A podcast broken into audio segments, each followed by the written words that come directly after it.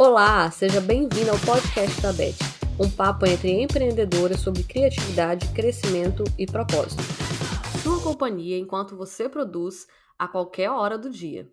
Eu sou a host Beth, do Ateliê da Beth, empresa de arquivos digitais. Aproveite e entre em nosso site para conferir o lançamento de Páscoa e muitas outras novidades. Hoje, a nossa convidada é a Carol Pessoa, que há sete anos trabalha com camadas de papel e desenvolveu o método pensando em camadas. Carol desapegou de seu estado, da sua formação original, da forma que fazia papelaria para inovar e alcançar mais pessoas com suas técnicas, talento e dedicação para desenvolver conteúdo. Olá, Carol, tudo bom? Hum, tudo bem, Beth, e você? Tudo ótimo. É um prazer, uma honra enorme ter você aqui. Eu que te admiro demais, admiro o seu trabalho. Eu queria que você começasse contando quem é a Carol Pessoa. Tá bom. É, primeiro, obrigada pelo convite, acho super chique, acho um importante elemento da fama a pessoa participar um podcast, então assim, obrigada. É o meu primeiro, espero que seja o primeiro de muitos. Amo conversar, vocês vão ver que eu falo um monte, mas é, brigadão primeiro, né, antes de começar, pelo convite. Gente, sou Carol Pessoa, pelo sotaque eu já me entrego, né? Eu tava falando pra Beth aqui que eu entro no Uber aqui em São Paulo, eu falo bom dia, a pessoa fala de onde você é, porque eu me entrego. Então, eu sou de Natal, na verdade, eu sou do Rio Grande do Norte, sou potiguar, sou do interior do Rio Grande do Norte, de uma cidade chamada Itajá, bem pequenininha, 8 mil habitantes. E morei em Natal, né? Eu falo Natal, que é mais fácil da pessoa saber. Mas eu sou de Itajá, Rio Grande do Norte. Minha mãe, minha mãe fica danada. Mãe fica danada se eu falar que eu sou de Natal. Se eu falar, se ela me, e ela me acompanha em tudo. Então ela vai ouvir isso aqui. Eu preciso falar que eu sou de Itajá, Rio Grande Norte, senão eu apanho quando eu chego aqui. Tô brincando. Ela fala assim, menina, tu não é de Natal, não. Eu falo, tá bom, não sou de Natal. Mas é porque fica mais, mais didático. É, hoje eu sou especialista em camadas de papel na papelaria em topos únicos, que é esse topo todo unido, né? A arte toda unida no cano de sol, meio que montando um cenário ali, contando história. E em pessoas de papel, que é desenhar pessoas em camadas de papel que acabei me destacando muito com essa técnica, o pessoal gosta muito, né? Acabei sendo pioneira aí na criação das pessoinhas em camadas de papel, é, meio com a caricatura. E hoje eu trabalho com cursos, né? Eu não pego mais, mais encomenda por tempo mesmo, então hoje eu, a minha missão é trazer a minha técnica aí para quem quiser trabalhar também na papelaria, quem quiser trabalhos diferenciados, quem quiser topos de bolo diferenciados, quem quiser desenhar seus próprios moldes, porque eu acho que é uma liberdade maravilhosa. Quem quiser se, diferenciar com as, com as pessoas de papel. Hoje também sou é, parceira, né, designer da Silhouette Brasil, que é uma honra muito grande, porque é uma marca muito importante, né, no nosso mercado. E aí é muito legal, dá uma visibilidade muito boa. É, eu tenho acesso hoje a ferramentas e a coisas pra, novas para misturar ali, experimentar e trazer para para vocês, então é, um, é uma honra muito grande também. Como que o empreendedorismo surgiu na sua vida? Eu fui para a capital Natal fazer faculdade, fisioterapia, fiz fisioterapia. E aí, no meio da faculdade, minha irmã estava assim: eu tenho dois sobrinhos maravilhosos, a Maria, o amor da minha vida. E minha sobrinha mais nova, minha irmã, estava querendo fazer um scrapbook com as fotos de batizado dela, aquela coisa, né? Aí ela, Carol, já sabia que eu mexia com essas coisas, que eu gostava. Ela, Carol, decora. Ela me deu a missão, jogou no meus peitos e foi embora. Eu digo, pega teu. Aí eu, tá. Aí lá vai eu para as papelarias comprar papel, furador, nananã, para enfeitar esse, esse bendito desse álbum. E aí eu lembro que assim, o meu primeiro contato com a Silhouette, que é a máquina que eu trabalho hoje, que acaba que eu sou representante da marca também, que é uma conquista muito maravilhosa, é, que eu tava numa loja comprando vários furadores e eu, eu lembro muito dessa cena, foi bem engraçado que a mulher olhou assim para mim fazer e falou assim: "Tu compra tantos furadores, por que tu não compra uma máquina que corta qualquer formato?" Aí eu falei assim: "Como assim uma máquina que corta qualquer formato?" O que que ela tá falando? Foi quando eu conheci a Silhouette, eu fiquei bem enlouquecida, pesquisando tudo na internet o que era e tal. E aí convenci a minha mãe a me dar este belíssimo presente, ela me deu. E aí foi quando eu comecei, mas eu já comecei numa pegada que eu queria vender minhas coisas, que eu queria fazer meu dinheiro. Por quê? Minha mãe sustentava duas casas, né? Ela morava no interior, eu morava e eu morava na capital fazendo faculdade, a minha irmã do meio. E aí eu pensei, não, poxa, quero ter meu dinheiro, fazer minhas coisinhas, né? Também não quero deixar amanhã tão sobrecarregada. E aí comecei querendo vender, mas era aquela coisa, segunda renda, né? Não tinha não tinha muitas pretensões com aquilo. Eu tava de boa, tava fazendo faculdade, super dedicada, achando que ia ser fisioterapeuta. e aí acabou que veio no meio, veio como uma renda extra para fazer minhas coisas, para comprar minhas coisinhas. Mas eh, depois foi ficando sério, porque foram acontecendo vários problemas lá no estado. Tipo assim, aconteceu, minha, meu pai e minha mãe são aposentados do estado. Então aconteceu do estado atrasar seis, cinco meses de salário. Aí eu falei, poxa, isso aqui tem potencial, porque eu comecei a me bancar alguns meses, né? Porque por causa dessa coisa toda, minha mãe era muito organizada, é muito organizada, graças a Deus. Mas, assim, ainda assim eu segurei umas, as minhas pontas, pelo menos, né? Nessa época que deu essa, esse problema lá no estado. Então, assim, foi quando eu comecei a ver potencial que isso realmente era, sabe? Podia crescer, podia ganhar dinheiro.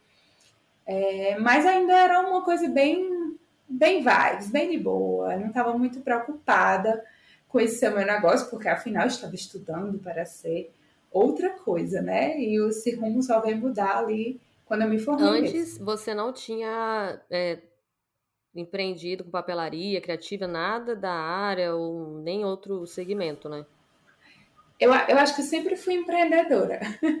Eu lembro que eu pequena, eu vendi vassoura de palha que eu fazia na escola para as Barbies. Então eu fazia as mini vassourinhas com minha tia. Minha tia fazia fazer cesta de palha, eu lembro. Ela me ensinou a fazer uma vassourinha. E eu vendi vassoura, eu tenho o quê? Nove anos, não sei, ou menos, já na escola. Então já gostava dessa coisa de ter o meu dinheiro. Então vendia figurinha, vendia, inventava de tudo. E na faculdade, ainda antes da, da papelaria, eu comecei a fazer doce. Gente, eu não cozinho nada. Eu sou horrível na cozinha, mas amor, é dinheiro, eu quero fazer. é empreender, é vender minhas coisas? Eu quero. Então, assim, é, comecei a fazer palha italiana, eu lembro. E muito engraçado que na faculdade o pessoal me chamava, eu, meu nome é Carol Pessoa, né? Mas o pessoal me chamava Carol Palha. Por causa das palhas italianas. Nasceu o Doce Pessoa, que era, eu vou ter o nome, né? Que era para vender as palhas. Foi bem, mas é, a papelaria me pegou. Eu gosto de coisa engraçada, eu gosto de coisa seca. não sei explicar. Eu tenho agonia de coisa molhada. Tipo, então eu gosto de papel, eu gosto dessas coisas que não faz muita sujeira, sabe? Papel para mim é a melhor coisa do mundo. Você corta, você mexe, você cola. Mas tudo ali bem, sem fazer muita. Eu faço muita bagunça, confesso, bem bagunceira. Mas ainda assim eu não sujo louça. então, assim, para mim, o papel me pegou nesse, nesse aspecto. Mas as embalagens, as palhas você já fazia? Foi, foi o início ali, né? Eu nem, nem, nem tava lembrando, você falou, mas eu já, eu já me meti, gente, mas eu era muito ruim de calcular as coisas para fazer a tampa maior que, a, que a, a, base, aquela coisa toda, mas eu inventava. Aí fazia embalagem e ia vender no Natal. Lembro que no Natal eu inventei umas embalagens para botar as palhas dentro, para vender aquele kitzinho lá todo, fazer cartõezinhos para os clientes levarem, não sei o quê. Mas era horrível de calcular o negócio. Sou de humanas, aquela, né? Sou de humanas. Mas era, não, não gostava de calcular essas coisas. Quando eu vi a máquina, eu falei assim, amor, eu vou botar a medida aqui, ela vai cortar para mim. É, essa, essa é a beleza da minha vida, é isso que eu quero. Eu já gostava dessa pegada de, de de embalagem, de, de fazer frufrus com papel, botar camarinhas uma em cima da outra. Eu já gostava dessa pegada de cortar o papel já colorido, que é hoje a minha especialidade, né? Camada de papel. Mas eu já, eu já curti esse negócio de cortar uma coisa numa cor, outra noutra, e montando e fazendo aquele, aquelas embalagens diferentonas. Na época era para vender minhas palhas, né? Mas aí acabou que eu gosto da coisa seca. a pessoa não tem nada a ver, né? Mas eu espero que vocês entendam o que eu estou falando. Ah, eu dou mesmo, né? Algumas empreendedoras de papelaria começam pela confeitaria. Comigo também foi assim. Mas acho que é um dom. Hoje eu não vejo que um é mais fácil que o outro. Realmente, é... características e desafios diferentes, mas os dois dão bastante trabalho. Eu particularmente gosto da ideia de não ter que levar uma coisa ao forno e todo aquele processo, que eu sou uma negação.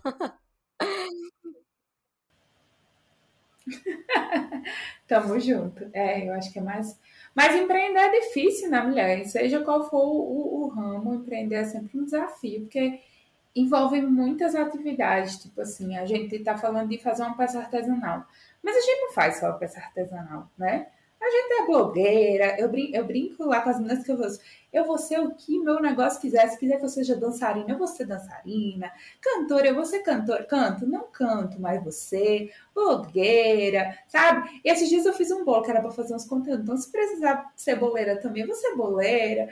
Então, empreender é sempre essa. A gente tem que um pouco ser multifacetada, né? Nessa, nessa questão, porque vai exigir umas outras habilidades além da nossa expertise ali com, com o produto acaba exigindo muitas outras coisas, né? Com certeza, principalmente a visão de detalhe, a visão de processo, né, que se aplica a qualquer é, negócio, qualquer segmento. E Sim. como que surgiu o método pensando em camadas que você criou? Bora lá. É, eu só fui levar a sério o negócio da papelaria quando eu me mudei, né? Que eu acho que até é, a gente estava conversando qual, qual o maior desafio, né? Acho que o maior desafio foi, foi me mudar quando eu saí de Natal para São Paulo. Eu vim por causa do meu marido, na época era noivo, ele veio, arrumou um trabalho, não sei o quê, e eu fiquei naquelas, meu Deus, o que, que eu vou fazer? Vim com a perspectiva de que ia trabalhar com fisioterapia, mas eu estava naquelas assim, ah, ah, enquanto eu não arrumo nada em fisioterapia, pelo menos eu já tenho a papelaria, né? Pelo menos vim com a minha máquina embaixo do braço, vim toda preparada. O desejo era trabalhar com papelaria, mas eu ainda não conseguia assumir isso para mim e assumir isso para a família, para minha mãe, para todo mundo, né? Que é um processo até quem faz transição, né? Você pensa que você tava, passei cinco anos estudando para uma coisa e no final foi assim, não, não quero. Então, não que tenha sido em vão, jamais. Tudo que a gente estuda é, é bem-vindo, é conhecimento, né? E aí, quando eu me mudei, é... eu pensei, poxa, eu não tinha, eu não vendia para todo o Brasil, nada disso, eu vendia local em Natal, que foi onde eu comecei a empreender, mas quando eu me mudei, eu falei, eita danado, não sei se posso falar a palavra aqui. Eita porra! Eita porra, perdi toda a minha clientela né? perdi tudo, porque só vendia local. E aí, quando cheguei aqui, eu falei: vou ter que arrumar outro jeito de me virar. Poxa, aqui, São Paulo, gente, não sei se quem, vocês podem nunca ter vindo aqui, mas é três vezes mais caro. Pode ter gente que também não conhece o Nordeste, né? Mas assim, se eu for comparar minha vida lá e minha vida aqui, minha vida é três vezes mais cara, com certeza. E eu falei, fudeu, estou aqui três vezes mais caro, tendo que me virar. Isso aqui vai ter que dar bom, eu vou ter que alcançar pessoas que eu nunca alcancei, né? Eu vou ter que arrumar cliente, porque eu perdi todo mundo na minha cabeça. E aí comecei a investir pesado no Instagram. E aí, quando eu comecei a investir pesado mostrando a minha técnica, começou a aparecer é, colegas de trabalho, né? Carol ensina, Carol é diferente. E aí eu comecei a tentar raciocinar o que era diferente. Porque assim, é, é engraçado. Você vai fazer a peça, você vai fazer o um negócio, você desenvolve a sua técnica, aquilo vai ficando automatizado na sua cabeça, né? Para você ensinar é outro rolê, é, é outro processo. Você transformar aquilo que é automatizado na sua cabeça em passos para ensinar a outra pessoa é outro, né? É, é super diferente. E aí eu comecei a racionalizar meu próprio trabalho. Por que é diferente? Né? O que eu estou fazendo que as pessoas estão se interessando? Né? Por que as pessoas estão buscando aprender isso aqui que eu estou fazendo? E, claro, eu já, eu já é, em diferenciação, já queria fazer peças diferentes, isso sempre foi um pensamento meu desde que eu comecei.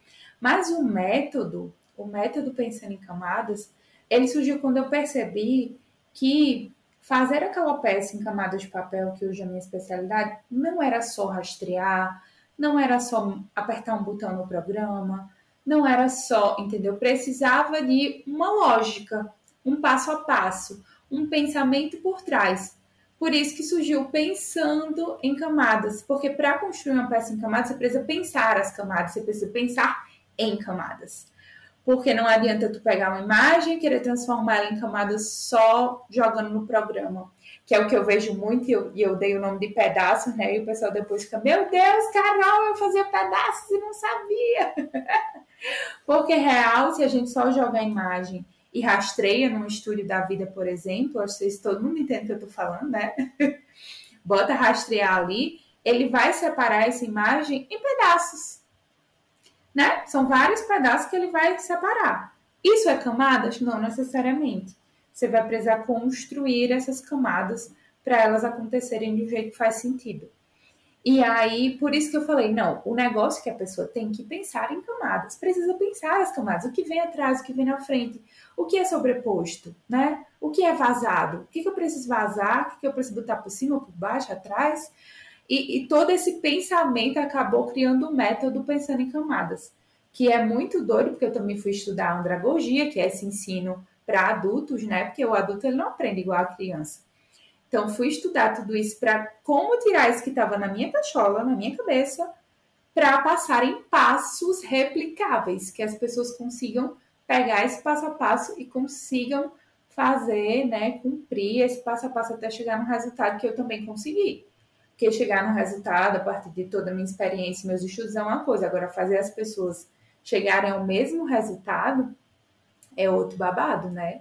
E aí foi quando surgiu o método nessa, nessa minha vontade de é, compartilhar, claro, mas foi, foi uma viagem de curiosidade da minha cabeça também, né? O que, que eu estou fazendo de diferente? Como é que isso pode virar um passo a passo para as outras pessoas.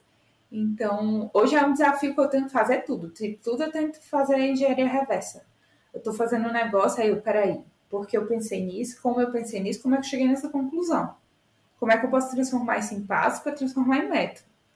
Então, o método surgiu tanto desse pedido externo das meninas, quanto esse, essa começou a ser uma vontade interna depois, né? Porque eu recebia pedido desde que eu comecei. Eu comecei em 2016 na papelaria. Desde que eu comecei, como eu já investi em trabalhos diferentes, eu já recebia pedidos de ensinar.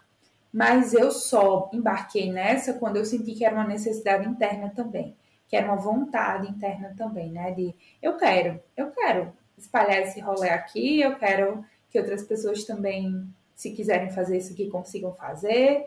Então foi quando casou essas duas coisas do querer externo e do querer interno também. Como que foi entrar para o time de designs da Silhouette? Menina, eu tenho uma história boa com a Silhouette, sabe? Porque é, eu já via, já admirava. O primeiro curso que eu fiz de papelaria foi com o Mário Quintela, aquele que vem com a máquina. Então já achei aquilo o máximo. E aí eu lembro que quando eu me mudei, que eu falei assim: este é o meu negócio, eu vou empreender com isso e eu vou botar isso aqui para funcionar é, foi em 2019 e eu lembro que aí eu conheci outros designers, comecei a pesquisar, conheci Kiara, comecei a fazer curso, né, com ela que eu percebi que eu precisava ver mais gestão, ver outras coisas. E aí eu conheci assim o time de designers da Silhouette, né, que existia aquele time maravilhoso, mulheres maravilhosas. E eu falei, nossa, sonho, né? Que coisa maravilhosa, sonho, quero.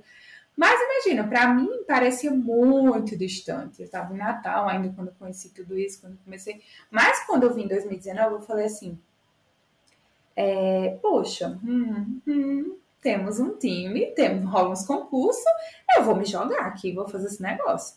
E aí teve um concurso em 2019, quando eu me mudei, eu falei: é minha chance. Fui lá, me inscrevi, participei de todas as etapas, fui passando, foi dando aquele ânimo, aquele negócio, de ai meu Deus, tá perto o negócio. E aí foi aparecendo muita gente torcendo por mim. Essa parte foi muito louca, foi muito legal. E aí, quando foi no último estágio, eu não passei, né? No dia que fiz entrevista, fiz tudo, minha filha, tudo. E aí, no, no dia da, do anúncio, né? Eles anunciaram que ganhou foi, foi Isa, que hoje está até hoje está no time do Isa, que foi minha professora também. Então, imagina, eu estava lá fazendo concurso com a minha professora, né? Concorrendo, isso era muito maluco de pensar. E aí fui até a final e tal, e ela, ela venceu. E claro, não vou mentir, dá aquela frustração, né? Você tá aquela empolgação, passando, passando, aí você fala, uh, dá aquela murchada que não, que não passou. Mas aí eu falei, ah, foi o primeiro. Se tiver pro próximo, eu vou de novo. Até dar certo, se eu, se eu quero isso aqui, né? E aí eu lembro que foi muito engraçado, porque fica meio que com sentimento de rejeição, né? Claro, é um concurso. Tu, alguém foi escolhido, tu foi rejeitado. Aí eu tava naquela vibes assim, meio namorada que acabou de lavar um pé na bunda. Tava muito apaixonada, e aí levou um pé na bunda. Mas não com a marca em si, é frustração normal do processo, né? Que você não foi até o final. E aí, eles, um mês depois, eu acho que lançaram um outro concurso para ganhar uma máquina. Uma, uma máquina, assim, era uma coisa assim. Eu falei, vou de novo. Aí o povo, Carol, tu acabou de, de ir, não deu certo, vai de novo. Eu digo, vou. Ah, tô fazendo nada, mentira, tava fazendo um monte de coisa. Aí eu falei assim, vou de novo. Não era para designer mais esse concurso, mas ainda assim, Gente, quem aí busca isso, busca visibilidade, quer parceria com grandes marcas, tem que se colocar é, à prova, né? Não tem muito jeito. E eu falei, vou de novo, porque eu gostei do processo. Isso foi massa. Eu gostei de criar peças novas para o processo, de, de, do concurso, né? Então tinha provas, a gente ia fazendo, ia passando. Eu amei o processo. Falei, tá, o final não foi o que eu queria, mas eu amei o processo, eu vou de novo. E aí, tipo, um mês depois, lá vai Carol de novo, montar outro projeto e tal e tal. E aí não ganhei de novo. Mas eu tava, eu fiquei em segundo lugar. Eles meio que criaram o segundo lugar, nem existia, porque o prêmio era uma máquina e uma viagem para BH para conhecer a, a loja física deles. E aí ganhou, ficou, ficou entre eu e o menino de BH. Aí eles falaram assim: tá bom, o primeiro lugar vai ser ele, e você vai ser o segundo lugar, você vai lá na loja. Eu falei, ah, minha filha, viajar de graça? O quê? Vou toda hora. Fui lá, fui conhecer a loja física. Foi um dia assim, muito especial. A gente se sentiu muito querido. Foi, foi muito legal mesmo. Conheci o chefe, conheci o povo, eu lá, uh, fotos, não sei o quê. Conheci Nilmara Quintela, que eu já tinha conhecido na Mega, que eu fui na Mega, mas aquela coisa, fanzoca, fui lá tietar. E no dia que eu fui para a loja, ela foi para lá dar uma aula para a gente. A gente poderia escolher um tópico e ela daria essa, meio que essa mentoria. Então foi um dia muito, muito legal. E, e foi isso. Não passei nenhum, no outro fiquei em segundo lugar, viajei, e era essa minha história com a silhuete. E até que eu comecei a produzir Reels, surgiu Reels nessa época, né? Eu comecei a produzir muito Reels no meu, no meu perfil. Então, até hoje vocês vão ver, tem, tem muito Reels lá. Então, comecei a produzir muito Reels que deu muito bom. E aí, um cara do marketing da Silhouette começou a entrar em contato comigo. Carol, a gente tá precisando de alguém para produzir conteúdo pro Reels. A gente se interessou muito em você, a gente sabe que você usa as coisas da marca, né? Eu falei, opa, bora. Aí eles me contrataram, assim, para uns freelas é, de, de Black Friday. E foi dando bom, dando bom, até que eles oficializaram um convite para eu entrar no time de designers. Então, foi muito legal, porque foi assim, é, reconhecimento né, do trabalho que eu estava fazendo no meu perfil. Então, foi muito bom, porque às vezes a gente está ali produzindo conteúdo e a gente às vezes fica com a sensação que a gente está nadando, nadando, né, e fazendo nada, porque o, Infelizmente, o Insta ainda não monetiza quando estamos aqui gravando este podcast, mas eu espero que no momento que você ouça já esteja monetizando.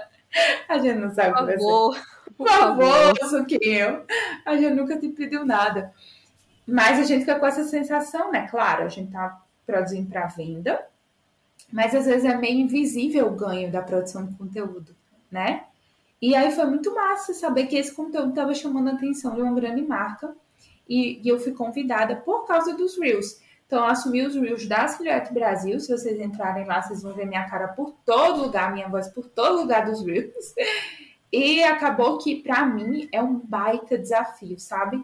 porque eu sempre estou em contato com ferramentas que às vezes eu não conheço. E, gente, eu tenho que conhecer, eu tenho que experimentar, eu tenho que ensinar para vocês como é que usa. Então, não é só conhecer a ferramenta, eu tenho que entender como é que ela funciona, como é que é esse negócio, para eu conseguir passar para as outras pessoas um jeito fácil de usar, né? Que eu também super prezo por essa coisa de ser, ser fácil, ser didático. Mas para mim é super sair da minha zona de conforto, porque eu tô fazendo real talk, que é uma coisa que eu amo, que eu tenho expertise, que eu sei fazer, mas é sempre com assuntos que não não sou eu que crio, muitas vezes a gente cria junto, mas é sempre um desafio, sabe? às vezes sai muito do que do que eu faço no dia a dia, e aí é muito gostoso, porque às vezes o, o TikTok tem que funcionar de outra forma para trazer trazer conteúdo novo lá na Silhouette. Então, para mim, assim, foi um reconhecimento do meu trabalho muito massa e ainda é um desafio é, constante por aqui produzir conteúdo para eles, e que é muito massa, porque me faz exercitar muito minha criatividade. E alcançar mais pessoas, né? Total, total, um reconhecimento maravilhoso, imagina.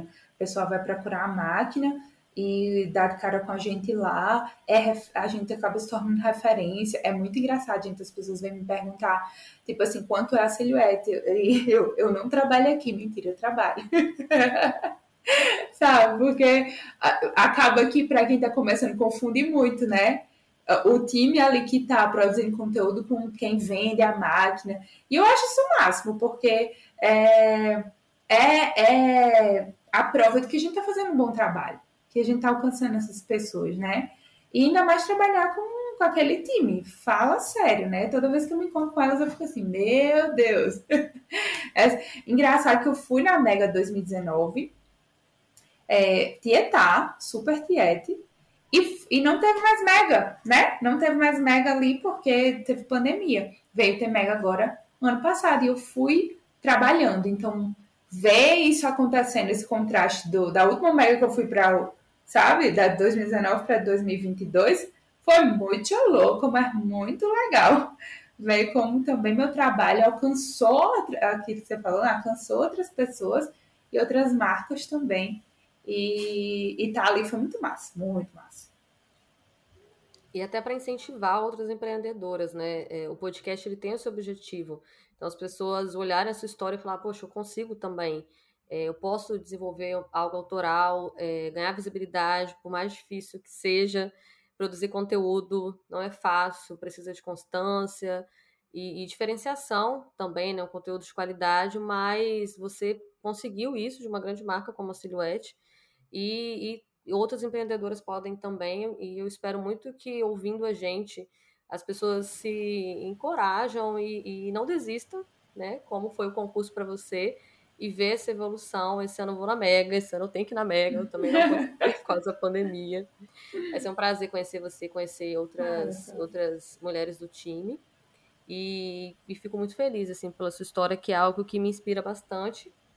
E a gente fala um pouquinho sobre o desafio é, de você fazer parte de um time como esse, mas a sua história, assim, qual que foi o maior? Nós falamos sobre a questão financeira, que você precisou é, estudar mais a respeito para gerir um negócio? Menina, acho que a maior doideira foi a mudança, foi sair de Natal para São Paulo e ver que eu queria isso. Então, acho que foi um baita desafio desapegar e dizer assim: eu não vou seguir a carreira de fisioterapia. Foi olhar para minha mãe e dizer: mãe, desculpa, mas não vai rolar, eu quero mexer com isso aqui e assumir que eu queria empreender com papelaria. E aí, como eu saí de lá e eu vendia só local e eu, né, é, vim para São Paulo, foi, meu Deus, é sério? Eu tenho um negócio?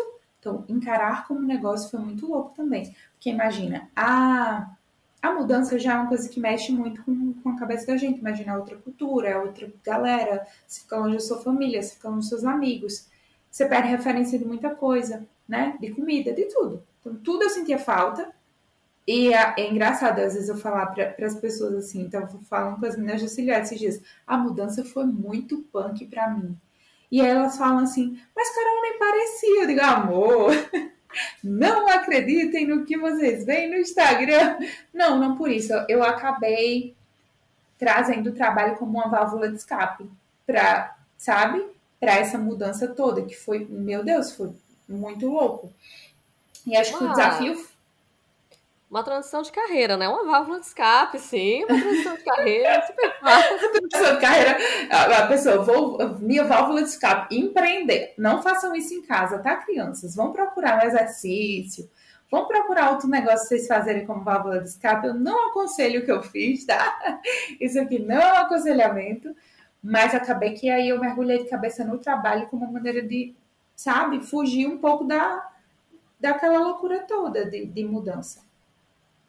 E aí tem o desafio maior, não consigo falar um, porque foi tudo junto, foi me mudar, entender que eu queria que no mesmo que aquele tinha que ser um negócio, hum, acabou brincadeira, acabou em renda extra, tinha que ser um negócio. E aí eu percebi que eu não sabia gerir um negócio.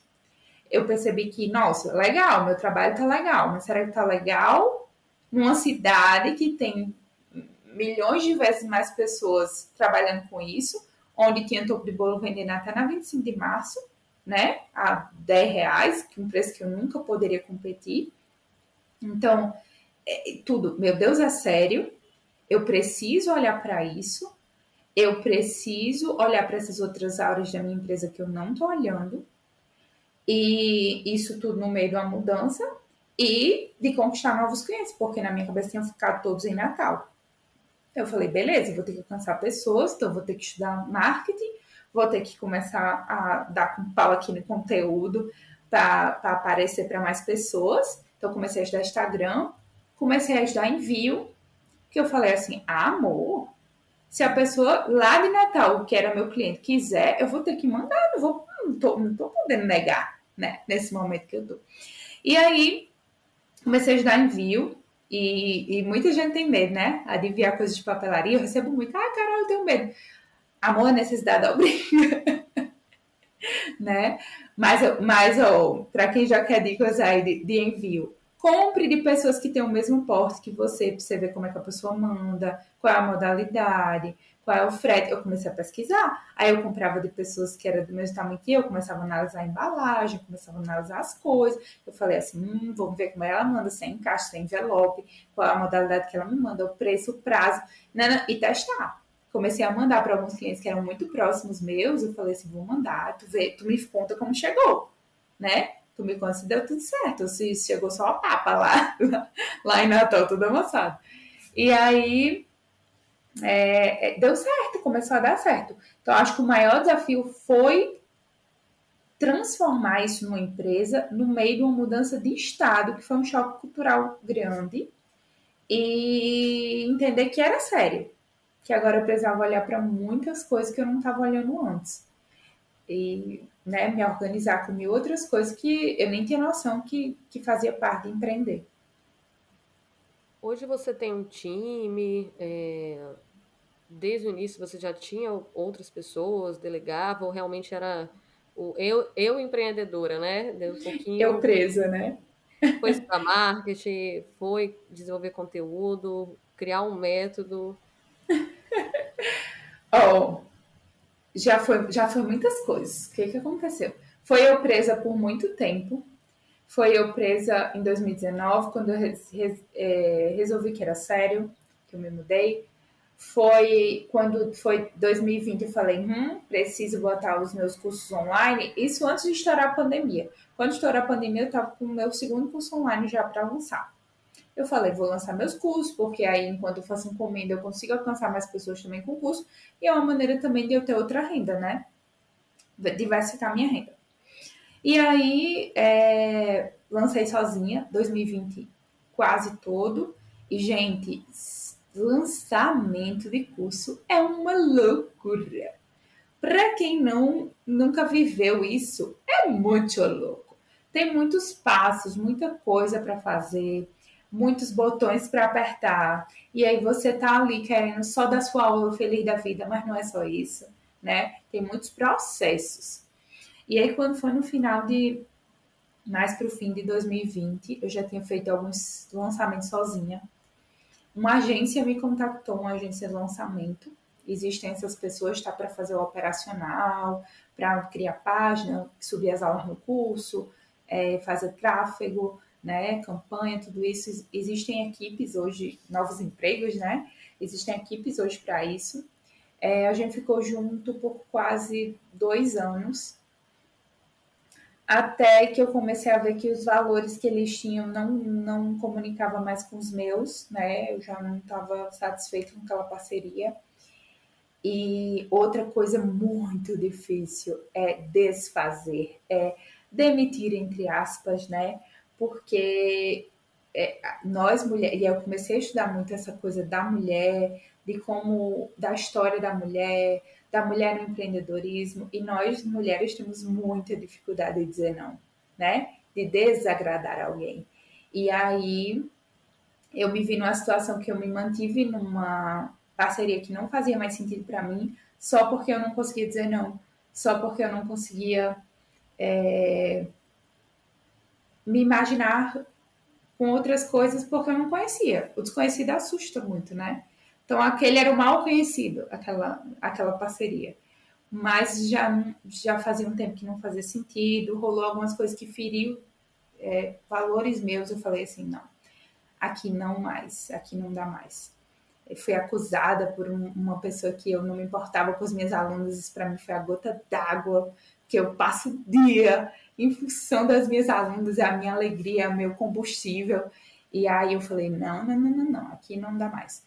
E aí tentei outras parcerias até que eu entendi que é, eu, eu, eu queria estar num círculo nobre onde eu conhecesse pessoas que tinham o mesmo projeto de vida que eu, o mesmo propósito de levar a mensagem para mais mulheres, porque queriam mudar a vida de mais mulheres mesmo. Não é só sobre fazer um curso e vender um curso. Nunca foi, né? Então, é, eu entrei em mentorias, né? Eu entrei em uma mentoria. E na mentoria hoje eu conheci minha nova, minha nova sócia, que eu tô hoje, que eu tô felizaça. Então, hoje eu tenho uma equipe que me ajuda na parte dos cursos. Mas, gente, eu faço meus reels, eu faço minhas fotos, eu faço, sabe? Eu gravo minhas aulas, eu só mando para editar. Eu meu conteúdo, sou eu, eu sento com ela às vezes para a gente discutir ideias, mas eu que faço, então assim, dá para fazer. É uma doideira? É uma doideira, mas dá. Dá para fazer e dá para fazer. E claro, é, a gente pode almejar crescer e contratar essas pessoas que nos ajudam, né?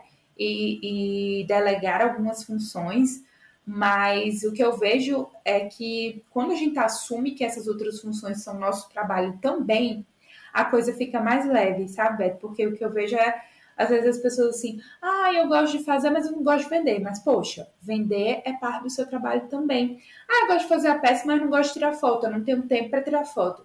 Peraí, tirar foto faz parte do seu trabalho também, né? E eu li um livro uma vez chamado O Mito do Empreendedor, inclusive é, indico muito, que ele deu dois tapas na minha cara e eu gosto de repassar o tapa que eu não vou apanhar sozinha. é, e ele fala assim: se você gosta de só de fazer a técnica, só de né, fazer o produto, trabalhe para alguém. Né? Trabalhe em uma empresa que você não vai precisar se preocupar com o resto. Quando a gente decide que a gente quer ter um empreendimento, não é mais só sobre ser técnica, só sobre fazer o produto, né? Todas as outras coisas vão ser nosso trabalho também. E aí, quando eu assumi isso, do tipo assim, tá, vou ser fotógrafa, Vou ser filmmaker, vou ser blogueira, sim, com certeza, com orgulho do meu negócio. É, e aí eu brinco, né? Você é o que a empresa precisar, cantora, dançarina, se é para fazer dancinha, eu faço. Pô. Não, dancinha no Reels, eu disse, amor, se é para fazer, eu faço, se é para cantar, eu canto. E aí, quando a gente assume, eu acho que fica mais leve, né? É, que, que essas coisas são nosso trabalho também. Graças a Deus, hoje eu consigo delegar algumas funções é, e a minha perspectiva é delegar cada vez mais, né, para eu ficar com a parte mais de criação e tudo, porque quando a gente acaba se sobrecarregando com as outras coisas, a criatividade sente, né, ali a essência sente, mas dá, tá, gente? Dá.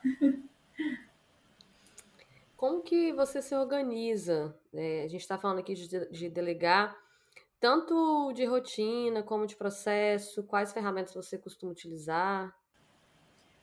Bora lá, você estava falando aqui antes que assim, ah, Carol, vejo você faz muita coisa, né? Que é todo um processo, método, tudo organizado. Gente, não se iludam. Eu sou um furacão. Eu sou um caos. Minha mente funciona assim, mil abas abertas, sabe? Mil, mil abas abertas, eu tô pensando em mil coisas ao mesmo tempo. E aí você olha para o meu ateliê, ele reflete isso, né? Tem muita cor, tem muita coisa. Tem... Não, não é, eu não sou a pessoa do minimalismo. Eu não sou a pessoa do organizadinho, nunca fui, mas eu tive que buscar ferramentas, porque senão a gente não sai do lugar, né? Se eu ficasse morando na minha mente caótica, eu nunca faria nada. E aí, entender que eu sou multipotencial foi uma coisa que me ajudou muito. Do tipo, eu sei fazer muitas coisas, eu gosto de fazer muitas coisas, mas eu não preciso fazer muitas coisas ao mesmo tempo, né? É, eu acho que esse é, é, o, é o segredo do negócio. Que bom que a gente sabe, que bom que a gente gosta, mas não dá para fazer tudo com todo mundo ao mesmo tempo. E aí eu comecei a buscar métodos e jeitos de fazer isso de uma forma mais fluida. E eu tentei já várias coisas, gente. Eu já fui a pessoa da maratona que parecia correr atrás do rabo. Eu conto lá na, na no, no Instagram do drama das 17, né? Eu vivia assim, muito loucona, fazendo tudo todo dia de novo. Tipo, eu acordava, eu fazia uma arte, eu cortava, eu montava, eu ia nos correios, todo dia eu ia nos correios. E eu ficava na roda do rato, assim, todos os dias.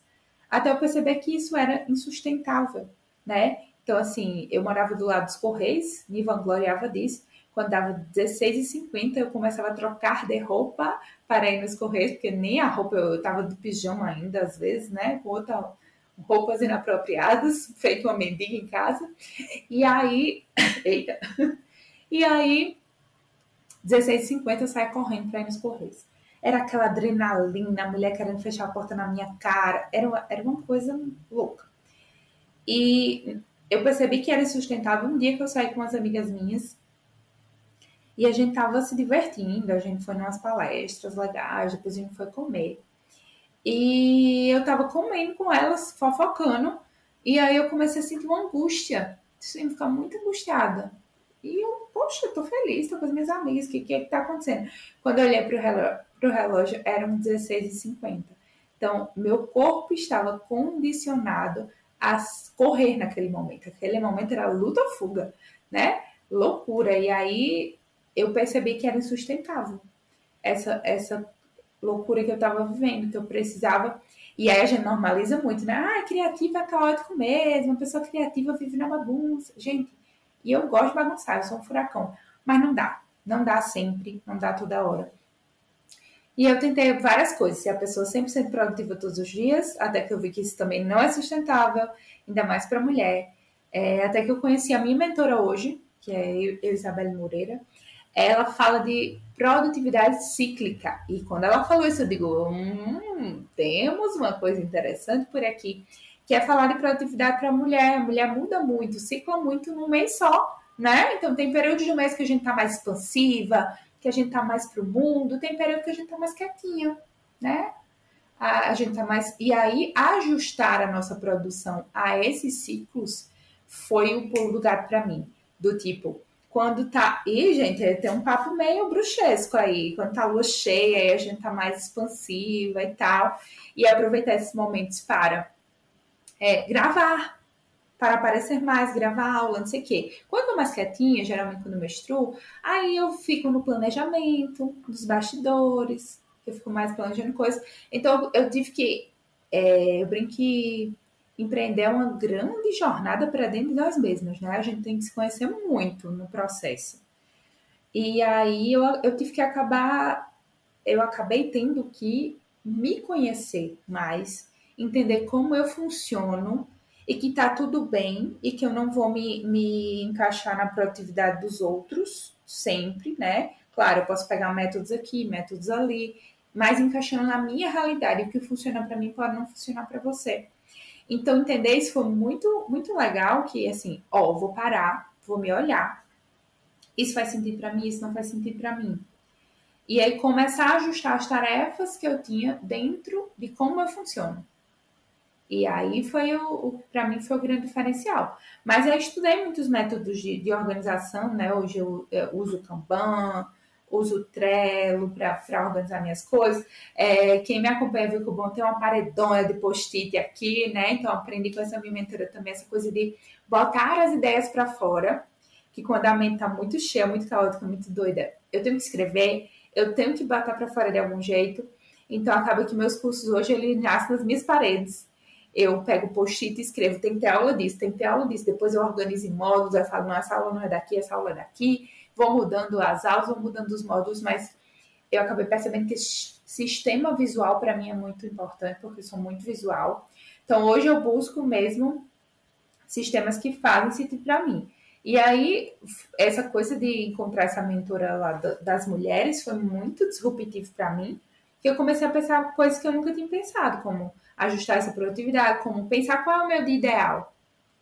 Tipo assim, alguém já, já parou já pensou, tá, qual é o meu dia ideal de trabalho, tá, gente? Não vamos pensar em férias, que é de ideal a gente sentada na beira da piscina, né? Tomando bons drinks. Não, mas assim, qual era o meu dia ideal? Eu prefiro fazer todo dia. E aí, tudo que eu pensava assim, nossa, acho massa quem malha todo dia, mas eu não tenho tempo. Nossa, acho massa quem lê todo dia, mas eu não tenho tempo, né? Eu que não, eu, não, ninguém sabe como é que eu vivo. Até que eu comecei a falar assim, eu tenho é, eu só não estou priorizando o que eu quero. Eu estou dando sim para todo mundo e estou dando não para mim, para as minhas coisas. Então, comecei a entender que eu tinha um ideal e eu comecei a aplicar em tudo que eu achava chique. Ir para o parque e ler. Hoje eu faço. E antes eu achava que era super impossível. Então, a gente, acho que essa questão de se organizar é muito de se impor, né? Para as demandas do outro, que muitas vezes querem nos engolir demanda de cliente, demanda de família, demanda de todo mundo é se impor, se entender como é que, se, como é que funciona e entender que o caos também é bem-vindo, ele é bom, não adianta querer ser a super organizada se você não funciona assim, mas entender também a gente não funciona assim muitas vezes porque a gente não aprendeu, né, a ser mais organizada e que agora a gente vai aprender depois de ver. E, é, e para mim é uma, uma aprendizagem constante. Então, eu tô toda hora, ah, essa ferramenta não funcionou, vou buscar outra porque senão eu, eu me perco nas minhas ideias, porque tem muita coisa pipocando na cabeça. Mas tem que ter pé no chão, né? Senão não faz nada. Tem mil ideias, vai sentar e vai assistir Netflix. e realmente entender o que, que faz sentido para você, né? Não se basear na rotina do outro. Uma coisa que funcionou para mim, eu acabava passando meses sem ler nenhum livro. Aí um mês eu lia 13, 15, 20.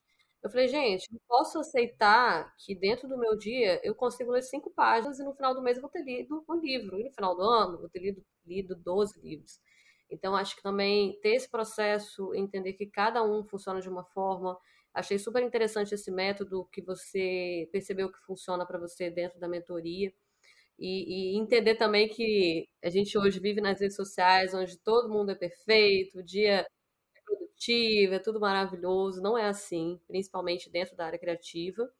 E uma coisa que você trouxe no seu Instagram que eu achei sensacional, eu tinha muita dó de usar determinados materiais, né? Quando você libertou seus post-its e fez essa parede, Sim. isso me fez um bem danado. Eu fiquei, gente, realmente, né? Eu gastei com esse post-it.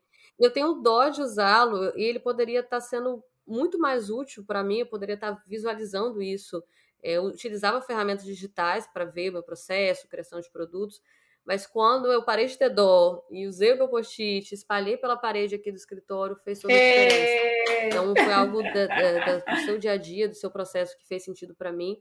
E eu acho que é isso, é adaptar a nossa realidade, é não se cobrar tanto, é entender que é claro que assim, como empreendedora, não tem como todos os dias eu prezar por, por lazer, por liberdade, mas se hoje eu entender que eu, aqui, no caso, eu tenho o privilégio de trabalhar pertinho da praia. E eu vou Ai, raras vezes, mas tem dias assim que não, eu preciso hoje acordar e ficar ali um pouquinho. Só vai trazer bons resultados. É, acho que é, concordo super com tudo que você falou. E, tipo assim, disciplina é, é a palavra, né? Porque você falou dos 10, 10 páginas, era melhor que, né? Se a gente fica nessas de, de querer fazer tudo uma vez, eu eu aprendi a ter disciplina do tipo, eu vou malhar todo dia? Eu vou malhar todo dia.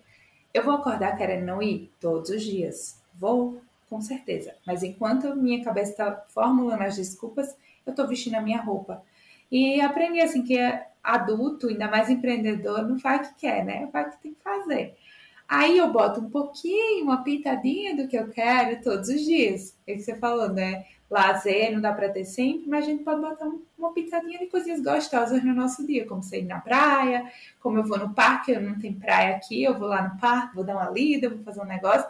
E essa coisa de sair faz muito bem também, né? Porque o pessoal fala assim, ah, Carol, como é que você consegue criar coisas tão diferentes, né? Como é que consegue ser tão criativa? Eu disse, gente, repertório, sai desse ateliê, vai ver outras coisas, vai andar, vai respirar um ar puro, vai, vai levar um sol nessa cara. Porque faz diferença, né? Ter esses pequenos momentos de prazer nos nossos dias também.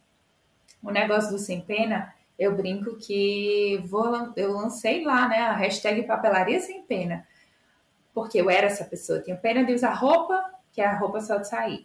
Aí eu tinha pena de usar os post-it, que era lindo. Aí acabava, depois acabava cola, os bichos perdiam cor, né? Porque ficava, sei lá, exposto ao sol. E eu comecei a pensar, poxa, o que, que eu tô fazendo? Pra, a quem esse post-it serve ficando dentro de uma gaveta? A ninguém, nem a mim. Onde eu comprei, tem mais para comprar. E Deus quiser ter dinheiro para comprar mais. E eu via muito que isso acontecia muito com as papeleiras do tipo, tem um papel lindo, ai, mas eu tenho pena, só vou usar numa encomenda especial. E deixava de fazer aquela encomenda especial usando o papel especial bonitão, né? Então eu, eu, eu fiquei, meu Deus, me questionando. Eu tenho uma ferramenta aqui que eu nunca usei. É dinheiro parado. A gente tem que começar a pensar assim, né? Post-it ali na gaveta é dinheiro parado também, que eu comprei e tá lá. Às vezes tu investir numa ferramenta, num negócio, é, coisa que o pessoal mais me fala. Comprei as canetas da Silhouette e nunca usei. Eu digo, já deve estar tá seca uma hora dessa, né? E é dinheiro parado, que a gente fica com pena de usar, mas no, no final das contas a gente vai perdendo dinheiro. Porque tá ali se deteriorando, guardada, e às vezes você vai usar depois não tá tão legal, não tá tão bacana, e você deixou de entregar valor para o mundo porque um papel bonito dentro da gaveta ele não entrega beleza para ninguém, nem para você, nem para o cliente, para ninguém. E aí depois que eu falei assim, poxa, não quero mais não isso para minha vida, eu comecei a usar meus post-its e aí eu, eu, eu, tenho o prazer de finalizar uma cartela de post-its, de ver aquele última folhinha e, mas ver que tá ali, minhas ideias foram libertadas, né? Aquelas post-it me, me patrocina. Liberte suas ideias, é o slogan da Push, né? Mas é, é real. Quando você começa a usar as coisas com intenção e vendo que aquilo retorna para você, tu vê que não faz sentido nenhum ficar com pena de usar as coisas, né? Então eu boto uma roupa bonita que eu quero usar, que eu quero trabalhar. Eu me sinto melhor quando eu boto essa roupa muitas vezes, então eu uso a minha roupa, uso minhas, meus acessórios. E, e foi, foi para mim, foi uma virada bem grande. Então, até hoje, minha mãe tem a roupa de sair, a roupa de ficar em casa. Mas eu, né, tive que, que pensar, nossa, é, isso serve a quem? Então, se você tiver com uma coisa aí guardada, esperando um momento especial, talvez um momento especial seja hoje. Vai lá e faça um momento especial. Eu faço, é, use, seu, use seu papel brilhoso, use seu papel lamicote em nome de Jesus. Carol, quais são as suas referências? quem você admira. Já falou alguns nomes aqui. Ah, falei um monte, né? Todas essas mulheres maravilhosas da papelaria, as minhas colegas de silhuete, eu amo. Agora, eu, hoje, eu tenho muito cuidado do que eu, do que eu consumo. Por quê? Eu gosto muito do Instagram, gente. Se eu entrar naquela bagaça e eu seguir todo mundo que eu quero, eu não saio mais nunca dali. E aí eu comecei a entender que o Instagram para mim é uma ferramenta de trabalho. Eu não tô lá mais para me divertir. Eu procuro outras formas de me divertir. Às vezes eu me perco ali nos Reels, aí eu volto pro meu rumo. Eu gosto muito, mas eu comecei a entender que se, a, se todo mundo bebe da mesma fonte, a gente acaba produzindo mais do mesmo. Se todo mundo só segue as mesmas pessoas, fazem as mesmas coisas, vamos produzir mais do mesmo dentro da papelaria. Então, hoje eu procuro muito referência fora. Então, você vai ver, minhas referências hoje é uma mulher mãe de quatro filhos que faz uns, uns stories muito legais. Eu amo os stories dela. chama Mari Bernini Oficial, quem quiser olhar. E, e hoje eu olho tudo com olhos de produtora de conteúdo. Então eu olho e falo assim, por que eu tô, eu tô tão presa nesses stories? Por que eu não consigo sair daqui? E aí eu entendo, nossa, ela não faz sequência longa. Ela fala de um assunto três vezes e daqui a pouco ela já bota os filhos dela brincando. Então já dá aquele respiro. Poxa, vou fazer isso no meu também? Então, se for prestar atenção, eu falo de algum assunto, daqui a pouco eu venho com uma cara de palhaça. Daqui a pouco eu venho arrumando meu ateliê. Daqui a pouco eu mostro o furacão, que é aqui. Aquela coisa que você falou também. A gente fica vendo as vidas perfeitas. Eu faço questão de mostrar o meu ateliê bagunçado. E aí eu recebo muita mensagem assim: Carol, não acredito, pensei que era só eu. Amor, eu sou um furacão, somos todos furacões. Mas é, essa coisa do de dar esses respiros, aí eu já começo a ver, hum, ela faz isso, eu gosto, começo a botar no meu também. Outra que eu amo. Gente, eu vou falar de poucas pessoas de papelaria, porque eu já falei um monte de nome aqui. Vocês vão seguir essas maravilhosas que eu já falei, mas eu adoro ver coisa fora. Hoje eu não sigo muitas blogueiras de lifestyle. Por quê? O Instagram é minha ferramenta de trabalho. Eu não posso ficar toda hora é, consumindo a vida das pessoas, que não vai me acrescentar profissionalmente, apesar de eu amar. E aí eu parei de seguir muitas blogueiras, mas tem duas que eu amo. Por quê? Uma, no caso, Mila, é uma nordestina que eu amo acompanhar. Ela é muito vida real e ela me lembra toda hora isso, sabe? Seja você, sem medo de ser você, e mostre sua vida, sua cara real, o que tá acontecendo. Então, eu amo seguir é, ela. Ela faz uns reels muito assim, sem cenários, ela nada elaborado. Então, me lembra que o básico funciona. Ai, tô batendo no microfone, né? que o básico funciona que o conteúdo bom funciona e que é trazer leveza. Então, ela é muito esse lugar de leveza para mim. Outra é, blogueira que eu adoro, chama Rica de Marrela, também é nordestina. Gente, eu amo referência nordestina, tá? E aí, ela faz uns reels dublados que eu acho o máximo e que eu levei pra vida. Hoje vocês vão ver que a maioria dos meus reels eu dublo assim, uma frase eu já emendo em outra. Eu não faço áudio contínuo. É muito difícil fazer um áudio contínuo. Então não tem respiro. Então eu falo assim: cinco dicas para a Páscoa. Você já emenda em outro áudio, sabe? Então fica um áudio em cima do outro. Eu nunca faço um áudio só para narração de um vídeo. Então são vários áudios um em cima do outro. E eu, e eu peguei com ela. Porque ela faz uns reels muito dinâmicos, tipo, é muito dinâmico, é muito gostoso de assistir os, os reels dela. E muitas vezes é publi. E eu preciso fazer algumas publis da Silhouette, por exemplo, mas eu quero fazer de um jeito divertido, legal, não quero que seja sem graça. E aí, é, ela é minha referência também. E tem outro humorista que eu amo, chama Max Peterson. E ele é muito ele, eu amo isso. Então, é, minhas referências, além das meninas que eu falei aqui já da papelaria, Nilmara, Tiara, Isa, Leia, eu amo o conteúdo de Leia da Bendita. É, todas as meninas que trabalham comigo são muita inspiração, né? Val, todo mundo. Mas essa galera que não tem nada a ver acaba me dando muitas ideias diferentes do que fazer. E eu, eu hoje, graças a Deus, assim, no trabalho, nas peças, eu já desenvolvi um estilo muito meu, que eu já tenho a minha sequência de pensamento, que hoje eu já crio mais. Eu pesquiso, por exemplo, eu quero uma coisa de um tema fazendinha. Eu não vou pesquisar topo de bolo fazendinha. Eu vou pesquisar fazenda. Aí eu vou ver imagens de fazenda real. Eu vou ver fotos de fazenda. E daí eu vou pegando elementos e eu vou construindo as minhas artes. Então eu busco muito essa pesquisa aberta, que eu gosto de chamar de curadora externa, né? Quando eu vou olhar essas coisas aí fora.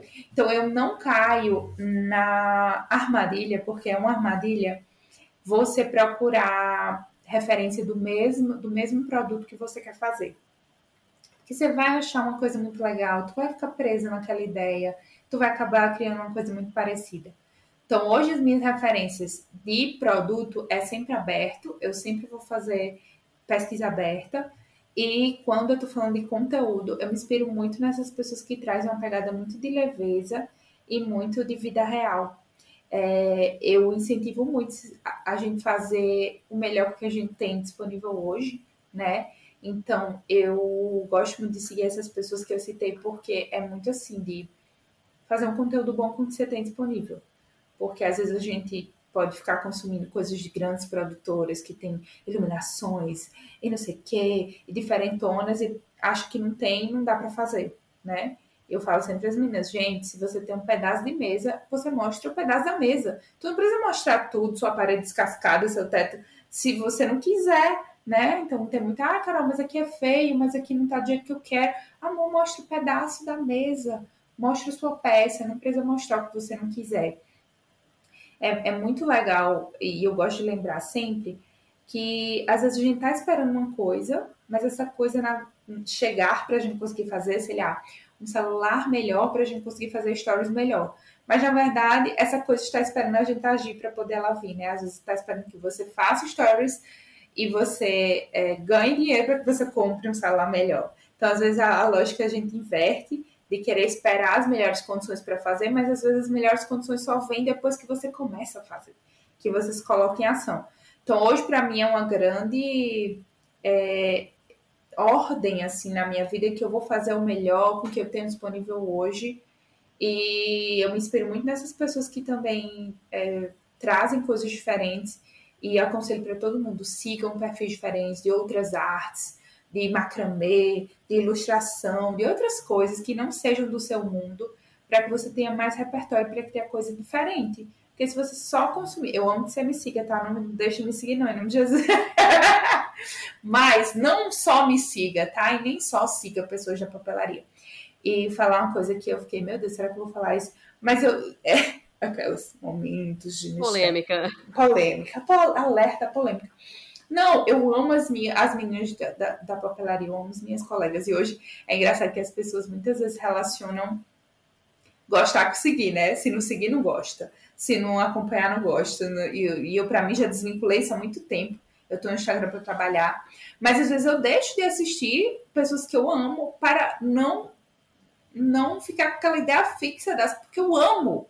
Eu amo as coisas que, que, que minhas colegas fazem, sabe? Então, assim, eu evito às vezes olhar porque eu me contamino. Fácil, fica no meu inconsciente aquilo e eu vou produzir alguma coisa parecida. E não porque, ah, não pode se inspirar. Não, porque eu quero buscar também referências diferentes. Então, não só sigam as pessoas de papelaria, sigam outras artes, outras, co outras coisas nada a ver, sigam humoristas, sigam pessoas, né, que vão fazer você pensar em coisas diferentonas, de, né, fazer novas conexões que você não faria se você, se você está consumindo a mesma coisa. Então, porque hoje eu acho que a papelaria está tão produzindo mais do mesmo, que as pessoas acabam consumindo as mesmas coisas das mesmas pessoas e reproduzindo, reproduzindo, reproduzindo. E eu defendo muito essa coisa do autoral, porque eu acho que é assim que a gente entrega valor para o mundo, né? E foi assim que você se destacou também, né? Suas peças são super exclusivas, é a sua técnica, você Sim. foi por um outro caminho. É, enxergou o seu diferencial, acho que é muito importante a gente enxergar isso também. E eu achei super importante é, você abordar a produção de conteúdo com que você tem. Eu, quando comecei, eu não tinha mesa. Acho que produzir conteúdo no sofá foi com certeza o maior desafio para mim. E com é referências isso. e querendo produzir várias coisas. E, poxa, eu vou postar esse vídeo que eu sei que pode estar melhor. E, e, quando você vai enxergando a sua evolução, nossa, agora meu vídeo está muito melhor, ele vai ficar melhor ainda. Isso dá um orgulho danado também. Mas não é fácil postar algo porque o celular não é aquele 100%, você sabe que poderia ter uma qualidade melhor. É, mas foi essencial que você trouxe, assim, fazer com que a gente tem, é, entender que é um processo, se orgulhar desse processo também. É, o vídeo que você vai fazer hoje, ele sempre vai ser melhor amanhã. O curso que eu fiz hoje, ele vai ser muito melhor amanhã. O post que eu fiz hoje, ele vai ser melhor. O, o Reels, o Story, vai ser melhor amanhã. Mas, para ser melhor amanhã, ele precisa das informações de hoje. Então, eu fiz um Reels hoje e eu falei assim, nossa, esse Reels poderia ser melhor, ele vai ser, da próxima vez que eu fizer ele, mas ele vai hoje. É, e a gente se pega muito no perfeccionismo. Ai, quero falar isso. Pelo amor de Deus, gente, perfeccionismo não é elogio, não é bom. Ele só paralisa a gente. Então, o que, que eu vejo minhas alunas muitas vezes?